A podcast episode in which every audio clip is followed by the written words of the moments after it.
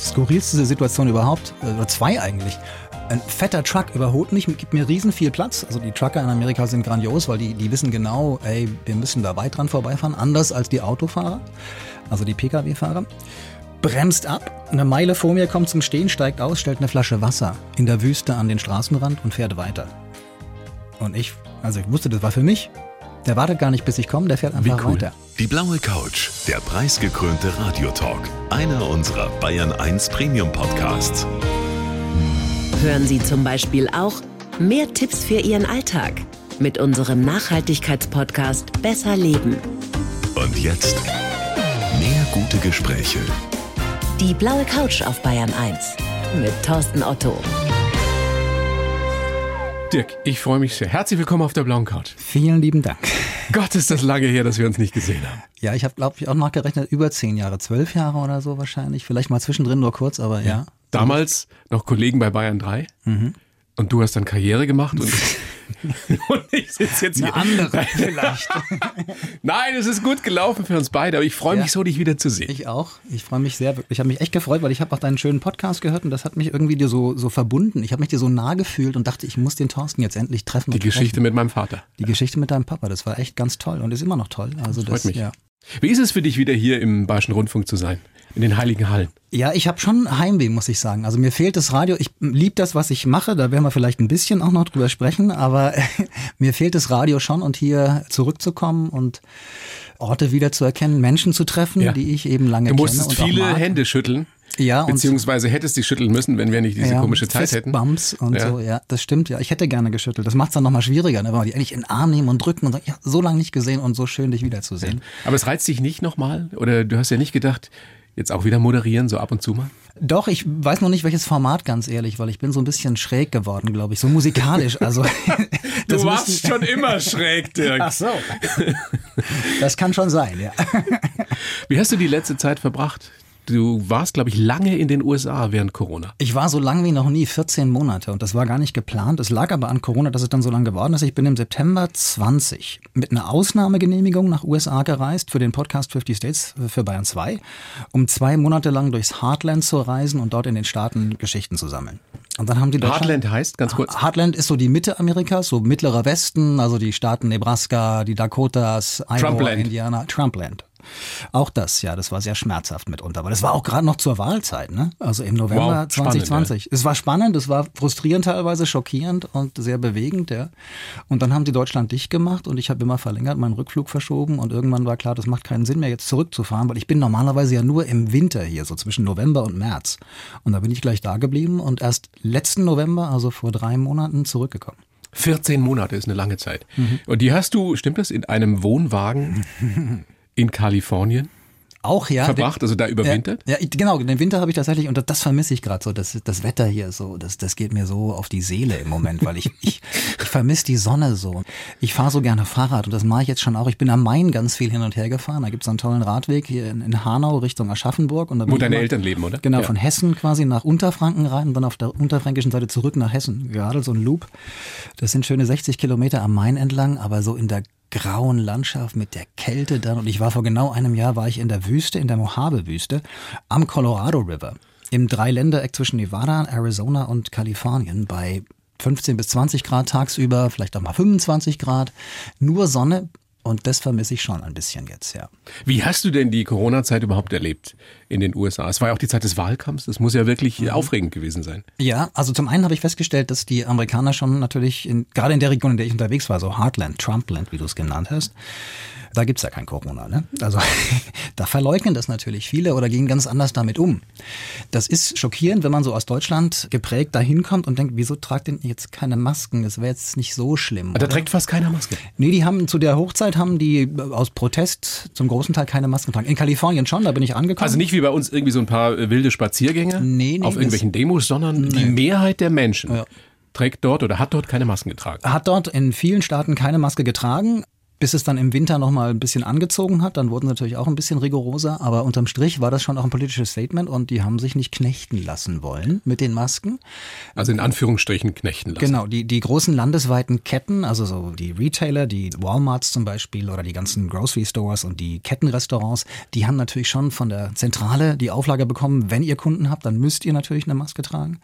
Aber sonst private kleine Unternehmen, mittelständische Betriebe oder so, die haben das selber entscheiden können. Und wenn der Gouverneur nichts sagt, dann lassen wir das. Jetzt weiß ich, dass du einer der größten USA-Amerika-Fans bist überhaupt. Natürlich immer mit einem kritischen Blick drauf auch, aber wie hat denn diese Zeit dein Amerika-Bild verändert? Ganz krass. Also ich weiß auch noch gar nicht genau abschließend oder ob es das überhaupt gibt abschließend, was das mit mir macht. So, ne? Ich war echt schockiert. Ich habe natürlich erstmal 2016 geschluckt, als Trump, Trump Präsident wurde und gedacht, das kann doch nicht sein. Ich habe das irgendwie völlig falsch eingeschätzt und habe dann die vier Jahre gelitten bis zur Wahl und nach der Wahl von Biden dann im November 2020 ist der Horror nicht vorbei, sondern im Gegenteil. Es scheint wirklich so, als ob sich das nochmal alles mehr verhärtet hat und alle nur scharren und Trump vielleicht ja auch, um sich nochmal aufstellen zu lassen, vielleicht in 2024. Diesen Sturm aufs Kapitol, wie hast du den erlebt? Du warst drüben? Ich war drüben, genau, und ich war auf diesem Campingplatz in der Wüste und habe tatsächlich Fernsehen geschaut. Ich habe erst Radio gehört und dann haben die gesagt, hier ist gerade was ganz Merkwürdiges los. Und dann bin ich hin und habe einen Fernseher angemacht. Auf allen Kanälen haben die live übertragen. Und ich saß da mit offenem Mund und habe gedacht, das gibt's doch nicht. Merkt ihr eigentlich, also ihr, ihr Republikaner und ihr, ja, wie willst du diese Menschen nennen? Das ist ja, also unfassbar. Ich habe da keine Worte für, wie, wie jemand so gepolt sein muss, um sowas aufzuwiegeln.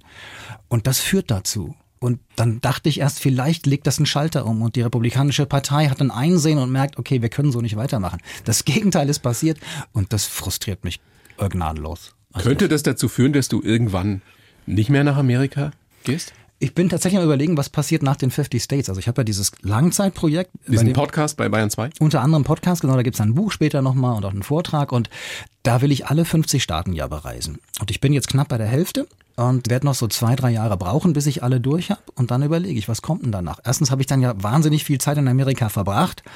Du reist da seit über 30 Jahren hin. Ja, das stimmt. Ja, ja, ja genau. Und ich habe alle meine großen Träume äh, habe ich erfüllt. Ich wollte immer auf dem Yukon paddeln, das habe ich gemacht. Ich wollte immer mit dem Fahrrad durch Amerika fahren, das habe ich gemacht. Jetzt habe ich dieses 50 States Projekt selbst quasi auferlegt, damit ich alle Staaten wirklich bereisen muss und die nicht auslassen kann, zu denen es mich sonst nicht so zieht.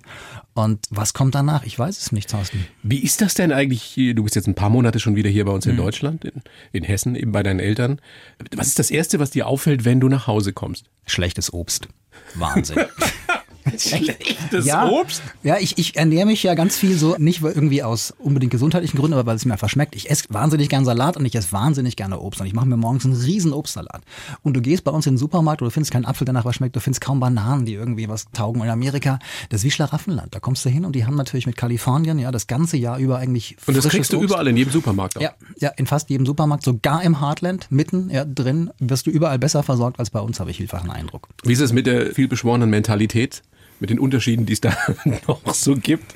Du meinst jetzt zwischen Heartland und, und, und den anderen Regionen in Amerika? Nein, nein, nein, wenn, wenn, du, also du kommst aus den USA, so, wo der Mensch, wo der Mensch an ja. sich ja erstmal höflich ist ja, und freundlich. Das stimmt. Ja. Und dann kommst du am Flughafen ja. in Frankfurt, in München an. Genau, und weißt schon, du bist am Flughafen in Amerika noch und du weißt, wer Deutsch ist. Die, die sich vordrängeln, plötzlich sagt keiner mehr please after you, excuse me. Ja, also ist das wirklich das so? Das ist wirklich so. Ich finde das krass und ich, ich habe es mir immer versucht zu erklären mit der Weite, also mit dem Raum, den die Amerikaner ja haben. Das Land hat ja viel mehr Platz und deswegen sind es die Amerikaner gewohnt, um sich herum so eine Komfortzone zu haben und die des anderen zu respektieren. Und bei uns ist die Komfortzone vielleicht zwangsläufig, weil wir weniger Platz haben, viel, viel kleiner. Und dann rennt man auch gern mal dem anderen irgendwie in den Weg. Ohne und das erlebst du in Amerika nicht? Nee, das erlebe ich in Amerika eigentlich fast nie. Jetzt hast du 25 Staaten von 50 bereist. Das heißt, du kennst dieses spannende Land zu einem gehörigen Teil. Mhm. Wo fühlst du dich am wohlsten dort? Das wird immer schwieriger, weil ich lerne ja bei diesen Reisen für den Podcast so viele neue Regionen kennen und denke mir, boah, Hätte ich nie gedacht. Also ich fand jetzt das Heartland zum Beispiel. Das äh, sind ja Staaten, bei denen die Amerikaner immer sagen, it's flyover states. Da fliegen wir drüber hinweg, aber da unten gibt's nichts zu sehen außer Kornfelder. Brauchen wir nicht landen. Und Rednecks. Und Rednecks. Und ich fand das spannend, gerade in solchen Regionen, die eben touristisch nicht so erschlossen oder nicht so bekannt sind, eben da so kleine Gems rauszukitzeln, irgendwie Orte zu finden, die besonders sind. Wie reagieren die denn auf den Deutschen? Äh, Diesen herzlich und gastfreundlich wie immer. Also du, du kennst Völlig ja wurscht, welche politische Ja. Einstellung sie haben. Ja, und auch wenn sie nicht wissen, wo Deutschland liegt. Ja. Aber sie sind freundlich erstmal. Ja, ich habe den Eindruck allerdings tatsächlich, Public Radio in Amerika ist ja deutlich linkslastig, also sehr liberal, vermeintlich. Und wenn ich sage, ich komme vom German Public Radio, habe ich manchmal das Gefühl gehabt, je nachdem, mit wem ich sprach, oh, da ist ein kurzes Stocken und äh, vielleicht so ein kleines Misstrauen in den Augen gefunkelt oder so. Vielleicht überinterpretiere ich das auch, ja. Aber nicht alle waren dann vielleicht sofort so offen, sondern haben mal ein bisschen gebraucht, bis du mit denen warm wurdest. Aber grundsätzlich, komm rein, nimm Platz, hier ist das Haus, hier ist der Hof, hier ist das Auto, willst du was zu essen, zu trinken und welche Fragen hast du denn noch? Diese Klischees, jeder hat eine Knarre, ist es da so? Ähm, viele haben eine Waffe tatsächlich, aber gar nicht so sehr, um sich zu verteidigen, sondern um zu jagen. Also die Jagd äh, ist ja ein ganz großer Teil der Kultur dort. Ne? So Fischen ja auch. Also Selbstversorgung ist einfach fest implementiert in der Gesellschaft dort, seit vielen Generationen eigentlich mit den Pionieren, die rüberkamen. Und die haben ja den Platz auch so, dass sie jagen gehen können. Jeder hat einen Truck. Viele haben einen Truck, ja, nicht in der Stadt, das macht dann keinen Sinn äh, so richtig. Du hast ja auch einen. Ich habe auch einen, aber ich habe einen besonderen. Loretta. Ich habe Loretta, genau. Loretta ist ganz besonders, wie ich finde. Auch schon ein bisschen älter. Loretta ist, ähm, mal nachrechnen, jetzt haben wir 2022, sie ist geboren im November 1973, ist ein 74er Model. Das heißt, sie wird Sie wird dann Nächstes 49. Jahr? Nächstes Jahr wird sie 50, ja. 50, genau. Damit. Was du ja schon geschafft hast. In der Tat, ja. Sie ist in besserer Verfassung, glaube ich. Also, im äh, Sommer soll es die vierte Staffel geben deines Podcasts. Mhm. Ja. Äh, 50 States, eine Entdeckungsreise durch Amerika. Und es gibt auch ein Buch, es gibt eine Live-Show über deine Kajakreise auf dem Missouri und dem Mississippi. Im Fluss heißt das. Mhm. Beides. Ähm, da gibt's einige Termine demnächst. Wo kann man gucken, wo man dich hier live erleben kann? Hast eine Am Homepage? besten, ja, es gibt zwei Möglichkeiten. Entweder auf der Seite von Bayern 2, die haben dann verlinkt zu meiner Seite, also bayern2.de und dann 50 States eingeben oder aber dirk-rohrbach.com und da stehen alle Termine. Jetzt hast du schon so viele Abenteuer erlebt, also sechs Monate mit dem Fahrrad durch Amerika. Du bist äh, den Yukon River von Kanada bis zur Küste Alaskas gepaddelt, aber du sagst, es gab bis jetzt nichts, was dich so gefordert hat wie diese 6000 Kilometer auf dem Missouri und auf dem Mississippi. Warum? Weil ich es unterschätzt habe, glaube ich. Das ist so ein bisschen wie beim Sport, ja. Wenn du einen Gegner hast, wo du denkst, habe ich. Ja, Hab ich ja- eine Tasche. hab ich schon im Sack. Genau, weißt doch, wie das läuft hier, ja. Und dann auf einmal, zack, überrollt der dich so. Und das war beim Missouri irgendwie so. Ich bin ja auf dem Yukon gepaddelt und dachte, ey, wenn du den Yukon schaffst, hm, Missouri ist ja viel zahmer, also da ist ja nicht so, gibt's ja keine Bären oder so zum Beispiel. Aber es war tatsächlich so diese Monumentalität und das Konfrontieren mit mir selbst. Und es gibt auf dem Missouri Stauseen, Monsterstauseen, die sind teilweise knapp 400 Kilometer lang. Das ist wie, wie München, Frankfurt, ja.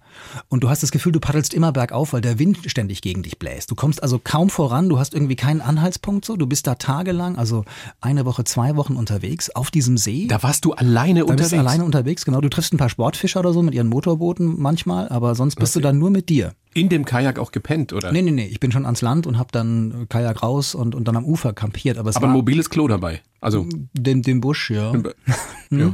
Ja. Also Schaufel Proviant immer für. für eine Woche dabei und dann musste ich nachkaufen. So. Also Wasser war noch wichtiger, aber so knapp eine Woche konnte ich autark sein und dann musste ich irgendwo nachladen.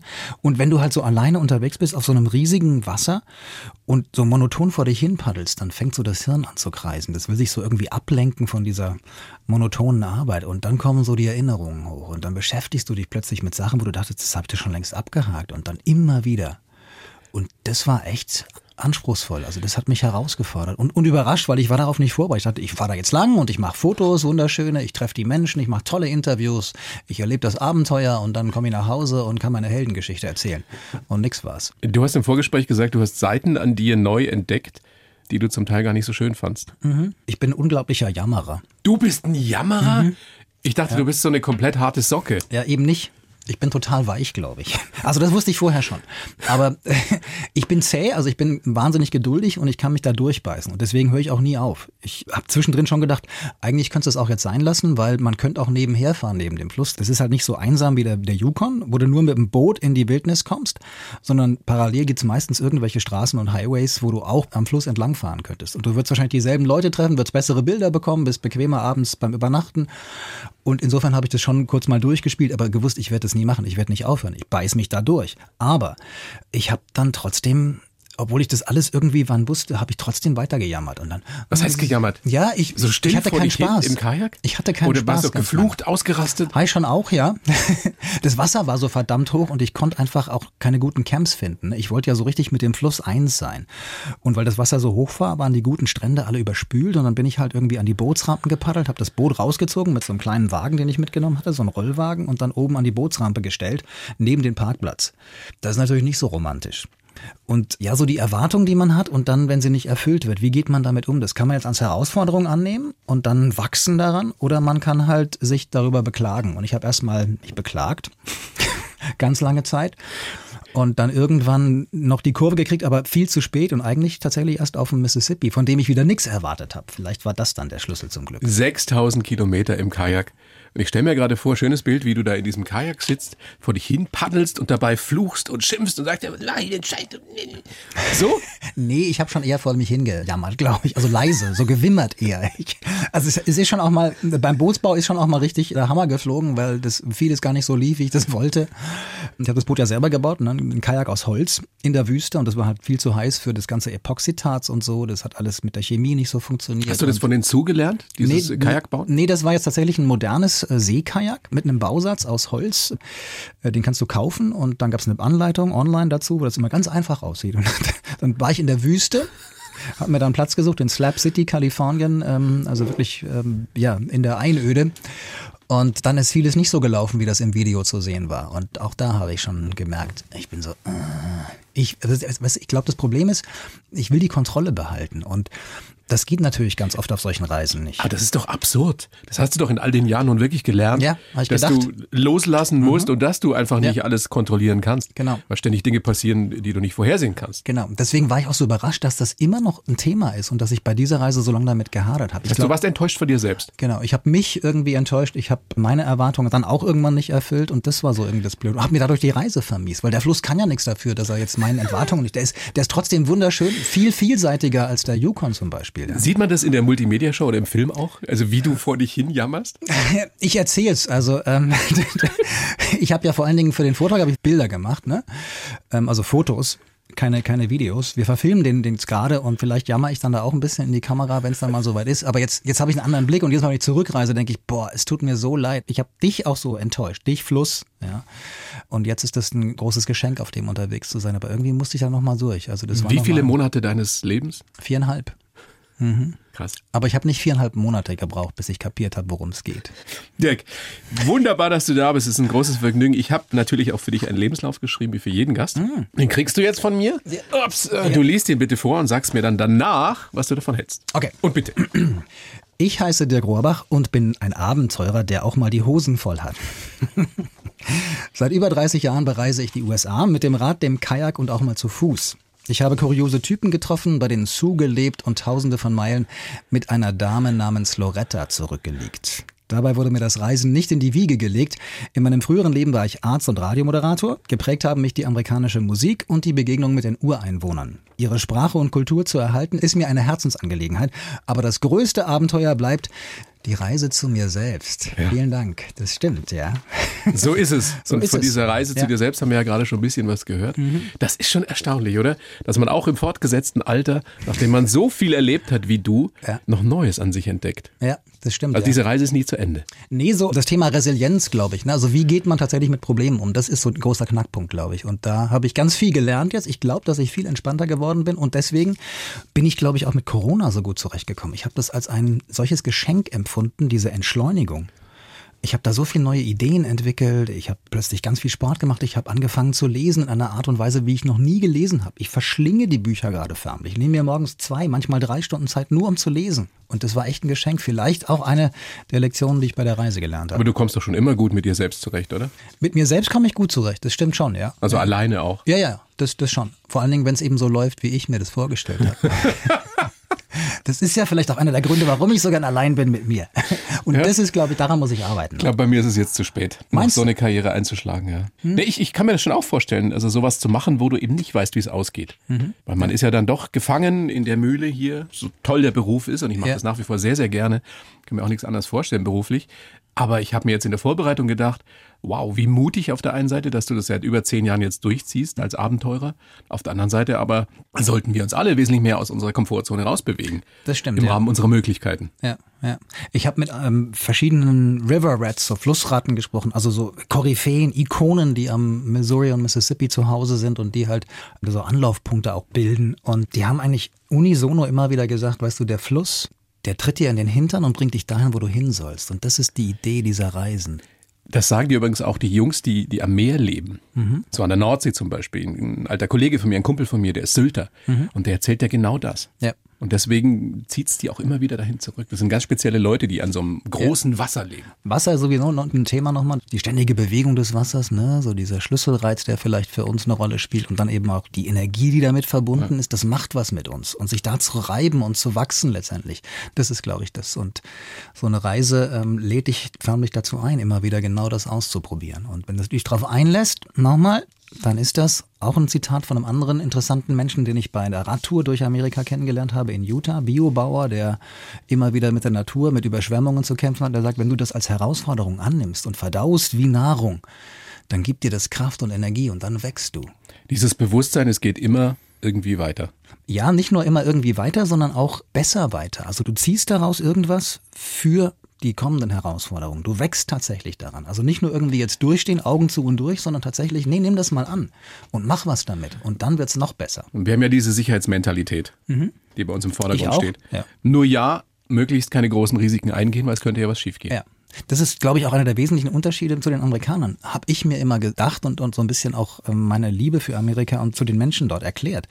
Die Amerikaner trauen sich vielfach noch äh, groß zu träumen. Und ich weiß nicht, ob du dich an Terry Schofield erinnerst. Natürlich, Basketballcoach. Göttingen. Genau, ASC Göttingen, Meistertrainer damals und da gab es mal eine ZDF-Reportage über den. Und ich weiß nicht, ob du dich an den Schlüsselsatz erinnerst. Darf ich den ganz kurz mit dir nochmal Revue passieren? lassen? Gerne. Mit unseren Hörern natürlich. Terry Schofield hat darin gesagt, weißt du, wenn ich zu meiner Spieler sage Spring, da sagen die Amerikaner wie hoch. Und die Deutschen sagen, warum? Und das sagt Ja. so viel aus. Das ist natürlich ein bisschen zugespitzt, aber ich glaube, das stimmt im Wesentlichen. Und deswegen, ja, Großträumen und Probleme suchen. Jetzt bist du ja auch nicht so sozialisiert und aufgewachsen mit Großträumen und, und sich wirklich was trauen. Wir fangen mal ganz vorne an. Du bist geboren in Hanau am äh, 21.04.68. Mit der Queen of England. Das heißt, du wirst auch schon 54. Was mich zu der Frage bringt, machst du dir manchmal Gedanken, wie lange du noch so leben kannst? Ja. Was schätzt du? Wie lange willst du noch? Wie lange ich überhaupt noch leben will, meinst Nein, wie lange, wie lange du noch als Abenteurer unterwegs sein willst und auch dich körperlichen Herausforderungen stellen willst. du? Also das, das ist so ein Spagat bei mir, weil ich bin ja jetzt nicht so der klassische Abenteurer wie, sagen wir mal, Reinhold Messner zum Beispiel. Bergsteiger und Abenteurer, der geht halt raus und macht halt Dinge, die kein anderer machen kann. Ja, die macht er jetzt ja auch nicht mehr. Jetzt nicht mehr, aber ja, früher war das ja so, ja. Oder die Huberburm oder, oder weiß ich was. Nimm dir irgendwelche Extremsportler oder sowas, die unterwegs sind. Das bin ich ja nicht. Sondern ich bin ja eigentlich ein Journalist so von Hause aus und ich will Geschichten finden und dann teilen, also erzählen letztendlich. So, jetzt mache ich das aber auf eine abenteuerliche Weise. Und das mache ich, um möglichst nah an die Leute ranzukommen. Es geht hier um die Menschen. Es geht mir um die Menschen. Ich bin einfach gern auch draußen, deswegen paddel ich auch gern. Aber es geht mir dabei nicht so sehr um Selbstfindung jedes Mal. Ich muss nicht jedes Mal mich selber finden auf diesen Reisen, sondern wenn du so unterwegs bist in Amerika mit dem Fahrrad, in einer Region im Heartland, wo kaum einer Fahrrad fährt, zumindest nicht so voll bepackt, dann hey, what you doing? What you Wo, doing? wohin geht's denn You überhaupt? freak. Und du bist sofort im Gespräch und hier ist, hier ist die Wiese, kannst du übernachten. Oder weißt du was, Zelt kannst du eingepackt lassen, komm zu mir. Passiert das wirklich so? Also Ja. Mhm. da kommen die mit ihren riesen, riesen Trucks vorbei und sehen den Dirk auf seinem Radl und halten an. Mhm, genau so. Ich hatte mal skurrilste Situation überhaupt, äh, oder zwei eigentlich.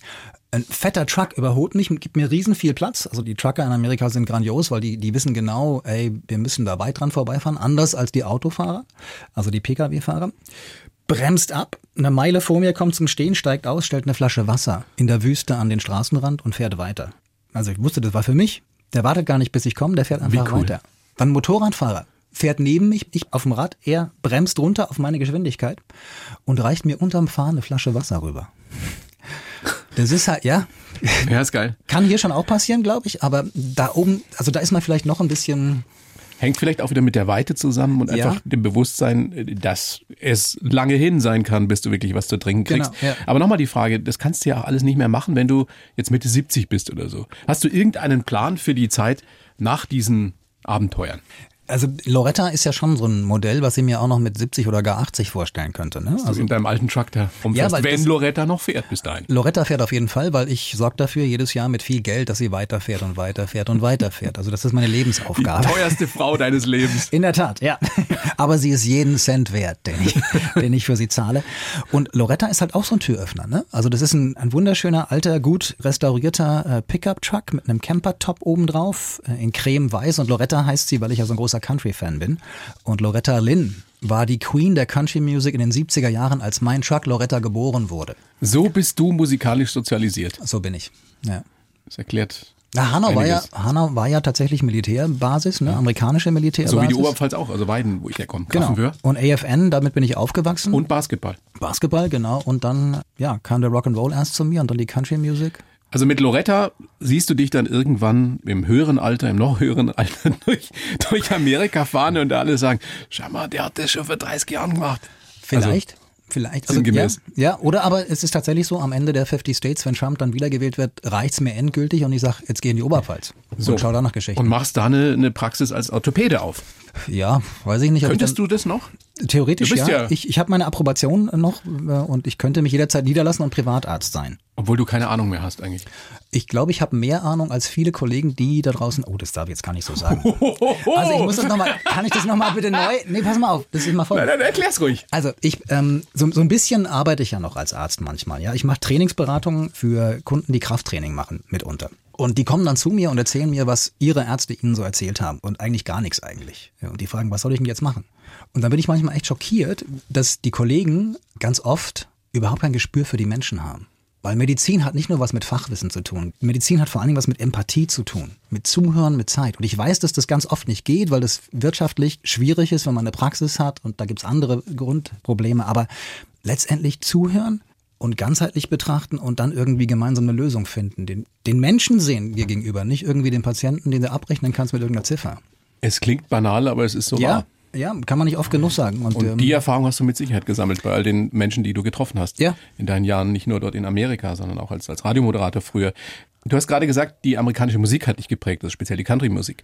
Es muss auch einen Film gegeben haben, der dich sehr geprägt hat, ne? der mit dem Wolf tanzt. Ja, in der Tat. Hat deine Faszination für die, Indi darf man eigentlich noch Indianer sagen oder ja. ist das auch schon politisch? Also bei uns in Deutschland darf man es nicht mehr sagen, weil jeder dann denkt, uh, das ja. darf man nicht mehr. Also die Amerikaner sagen, die, die indianischen Amerikaner sagen selbstverständlich, wir, wir nennen uns selber Indianer, weil das ist halt der Begriff und wir haben damit nichts Rassistisches oder Beleidigendes verbunden. Also deine Faszination für die Indianer, für die Sioux ist damals geboren worden ähm, mit die, dem Film. Ne, die Faszination ist wahrscheinlich tatsächlich durch Karl May gelegt, ne? wie, wie viele von uns. Äh, ich habe jetzt erst angefangen, das erste Buch von Karl May zu lesen. Aber wir haben ja immer Sioux gesagt. Ne? Ja, ich weiß, es waren die Sioux und die Apachen, genau. Und die Huronen. und das war so der Erstkontakt, glaube ich, und die erste Faszination. Und dann kam in der Tat in den 90ern dann der mit dem Wolf tanzt und plötzlich völlig andere Erzählweise, grandiose Landschaften und, und eine sehr berührende Geschichte. Du warst 95, das erste Mal dort. Mhm. Und war das dann Liebe auf den ersten Blick? Oder Faszination auf den ersten Blick? Das war schockierend. Du warst in einem Reservat eben, ja. Ich war im Pine Ridge Reservat und das war ein Schock. Das war ein Schock, weil das Pine Ridge Reservat eines der ärmsten Gebiete Amerikas ist, also der County, der Landkreis, der Bezirk, in dem das liegt, zählt zu den ärmsten in ganz Amerika und das sind dritte Weltzustände damals schon gewesen, heute leider vielfach auch noch. Es hat sich vieles verändert, zum Teil auch verbessert, aber es ist immer noch ganz schwierig, wenn du die Zustände dort siehst und weißt, wie die Menschen dort leben. Große Probleme mit Alkohol, mit Drogen? Ja, genau. Ähm, Arbeitslosigkeit? Ja, Selbstmordrate ist unglaublich hoch, gerade bei Kindern und Jugendlichen. Also das ist echt, echt schockierend und die, da gibt's keine einfache Antwort. Ja. Du hast ja gelebt zum Teil in diesen Reservaten? Ne, ich habe viel Zeit da verbracht. Ne? Ich habe da nicht gelebt im Sinne von, ich habe da meinen Alltag über Monate hinweg mhm. verbracht, aber ich habe da viel Zeit verbracht. Ich bin da immer wieder hingereist, reise auch nach wie vor dahin, ja. Hast alles erlebt, also von äh, den Problemen, die es gibt, über, über großartige, spannende Zeremonien, mhm. die Spiritualität. Was bist du für die? Hm. Also ich fand bei einer meiner ersten Reisen interessant, dass ein Stammesältester mal gesagt hat, ihr Deutschen, ihr habt viel mehr mit uns gemein, als ihr denkt. Und er bezog sich darauf auf so unsere germanischen Vorfahren, die ja auch in Stämmen gelebt haben. Und er hat damals den lustigen Vergleich mit dem Maibaum gebracht, interessanterweise, weil die Indianer, die haben einen Sonnentanz. Und der wusste aber, dass wir diesen Brauch mhm. des Maibaums haben. Ja, genau. Und da hat er gesagt, ihr tanzt um Bäume und wir beim Sonnentanz genauso. Hast, du da Sachen erlebt, die du dir nicht erklären konntest oder die dich verändert haben? Ich weiß, dass du ein spiritueller Mensch bist, aber mhm. Ist ja nochmal was ganz Besonderes dort. Ja, also gerade auch bei diesen Zeremonien, das ist schon besonders und ich erinnere mich, das, weiß ich nicht, ganz einer der ersten Reisen auch, die ich gemacht habe, in die Black Hills in South Dakota, also dort, wo das Pine Ridge Reservat nicht weit weg ist und die Black Hills gelten so als das Herz der Erde, wo besonders viel Energie ist.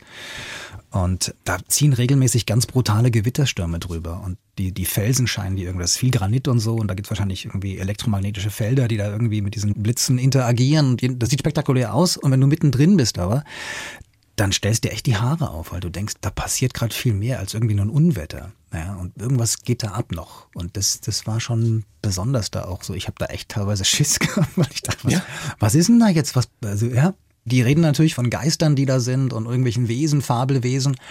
Und ja, da so, so rational und wissenschaftlich, so von der Ausbildung geprägt bin, naturwissenschaftlich, da fängst du echt an zu grübeln und denkst dir, hm, ja, könnte schon sein. Sprichst du ihre Sprache? Nee, ich kann. Du setzt dich sehr für den Erhalt der Sprache und Kultur ein. Genau, ich mag ja Sprache, natürlich auch so über unseren Beruf, ne, mit das Kommunizieren, Worte, Schreiben, Journalismus und so. Und ich finde Sprachen einfach toll, Dialekte und ich höre da unglaublich gerne zu und das hat mich so berührt auch damals, als ich erfahren habe von den ungefähr 500 Sprachen, die es mal gab in Amerika. Also nicht nur Dialekte, unterschiedliche Sprachen ja, so wie wir sie in Europa sprechen. 500 verschiedene, ist mehr als die Hälfte ausgestorben, weil die verboten waren. Über ganz lange Zeit.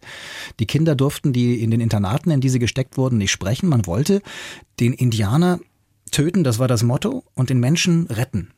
Also die Indianer sollten umerzogen werden. Boah. Brutalste Geschichte. Und das ist, glaube ich, auch so der Grund, warum die, die Verhältnisse dort so sind. Ja, also was da an Drama, an Tragödien sich abgespielt hat über Generationen hinweg, das muss aufgearbeitet werden. Das dauert einfach. Und äh, das erklärt sich. Das ist noch längst auch. nicht abgeschlossen. Nee, ist, überhaupt ist denn nicht. da schon was passiert jetzt unter Biden im Vergleich zu Trump? Das kann ich nicht beurteilen, ob der Biden da überhaupt im Kopf für hat, für, für die Ureinwohner oder so. Ne? Das war bei bei Obama vielleicht manchmal sogar ein bisschen anders und auch bei Clinton. Der war damals im Reservat tatsächlich. Der hat sich das angeschaut und der hat kurz vor seinem Amtsende da auch nochmal Zusagen gemacht. Ob da jetzt tatsächlich unter beiden schon was passiert ist, das kann ich nicht beurteilen. Das ist schockierend nach wie vor, was man da sieht. Aber ja, Sprache ist der wichtige Schlüssel. Ne? Und es gibt ganz tolle Projekte eben jetzt, weil diese Sprache ist ja nicht nur kommunizieren, also jetzt sich unterhalten, sondern es gibt auch. Aber nochmal, du sprichst es nicht, du, oder verstehst du es? Lakota, ne? Lakota, ich, ich, ein paar Begriffe verstehe ich. Ja, aber, wie, wie klingt das? Kannst du irgendwas sagen? Ja, also der Büffel ist der Klassiker natürlich, ne, aus der mit dem Wolf tanzt. Tratranka, ja, das ist der Büffel, eigentlich the big one. Oder Pahasapa sind die Black Hills, ja. Oder Wambly ist der Igel, das ist der Adler. Wambly? Wambly, ja. ja. Oder Shunkrawakran ist, ist das Pferd. Ja, und diese kehligen Laute, diese Ch, Ja. das können wir So wie natürlich Tirolerisch. gut. Tiroler oder die, die Holländer oder wir eben auch, wir, wir können das. Deswegen haben wir so eher ein Talent dafür. Mehr noch als die Amerikaner. Und deswegen äh, könnten wir es vielleicht sogar lernen. Wenn du, wie du jetzt ja lange unterwegs warst im Heartland, also in Trumpland, in, im Mittleren Westen, wenn du denen davon erzählst, den Menschen dort, dass du dich für die Ureinwohner einsetzt, für die Kultur, für den Erhalt der Sprache, verstehen die das? Ja, ich thematisiere es meistens gar nicht so sehr, weil ich will ja eher deren Geschichten hören. Ne? Und wenn es dann mal zur Sprache kommt, ich hatte bisher keine negativen Erfahrungen im klassischen Aber, aber dieses eine Amerika, das ist ja, was viele sich hier, glaube ich, nicht vorstellen können. Das gibt's gar nicht. Nee, nee, das gibt's nicht und das ist tatsächlich eher ein Kontinent, vergleichbar eher mit Europa. Das muss man ganz klar sagen. Die, die unterschiedlichen Kulturen, die unterschiedlichen Regionen, also jetzt nicht nur von der Geologie her, von der Landschaft her, vom Klima her, sondern allein schon von der Gesellschaft her. Der tiefe Süden ist was ganz anderes. Der ist ganz anders entstanden als die Westküste natürlich, ja. Und das kann man nicht in einen Topf werfen. Deswegen ist es so, glaube ich, auch von der Wahrnehmung für uns so schwer. Wir denken immer, die Amerikaner sind uns doch so nah, weil die sehen ja auch so aus wie wir. Und das sind doch unsere Nachfahren. Ja, das stimmt, aber die sind halt auch schon 400 Jahre weg von hier. Und die sind aus bestimmten Gründen weggegangen. Und mit einer Kultur auf dieser Insel Amerika aufgewachsen, die sie selber geschaffen haben, die nichts mehr mit unserer Kultur zu tun hat. Deswegen dürfen wir uns nicht wundern, wenn die alle Waffen haben wollen. Das ist da drüben selbstverständlich. Ich finde das auch nicht mehr befremdlich. Seit ich in Alaska war, weiß ich, dass der Wunsch, eine Waffe zu tragen, ungefähr vergleichbar ist wie das Tempolimit hier bei uns in Deutschland, das sich auch keiner irgendwie vorstellen kann. Also jetzt vielleicht dann doch irgendwann mal, aber so, so wirklich wollen wir das ja auch nicht. Würdest du sagen, du verstehst die Amerikaner, Amerikanerinnen inzwischen?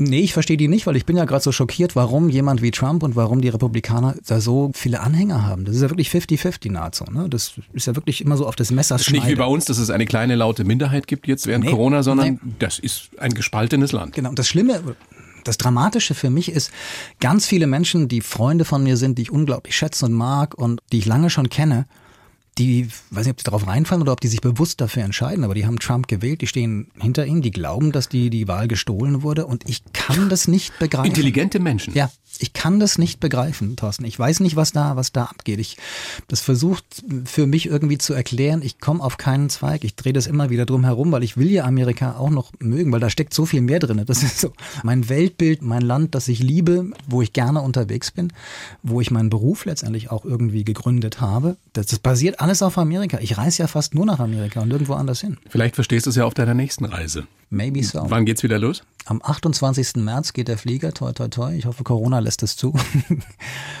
und dann will ich zurück und dann mal gucken, ja. Was wirst du dir anschauen? Ich werde für die Staffel, also für den Podcast weiter sammeln, wahrscheinlich in der Region der großen Seen nochmal an der Westküste unterwegs sein. Da bin ich letztes Jahr mit dem Fahrrad von der kanadischen zur mexikanischen Grenze geradelt und da werde ich nochmal nachfotografieren für ein Buch und für einen neuen Vortrag. Und äh, dann verfilmen wir gerade die Flussreise auf Missouri und Mississippi mit dem Kajak und dann kann ich mich versöhnen mit dem Fluss. Oder nochmal jammern. Oder nochmal jammern für die Kamera, genau. Dirk, ich bin wie stets beeindruckt von dir und äh, freue mich sehr, dass du da bist. Vielen herzlichen Dank für den Besuch.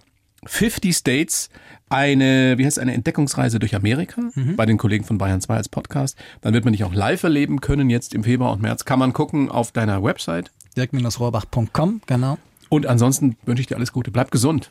Du und, auch, und ja. komm wieder, wenn du, wenn du verstanden hast, was bei den Amis los ist. Das mache ich gerne. Vielen, vielen Dank. Die Bayern 1 Premium Podcasts. Zu jeder Zeit, an jedem Ort. In der ARD Audiothek und auf bayern1.de.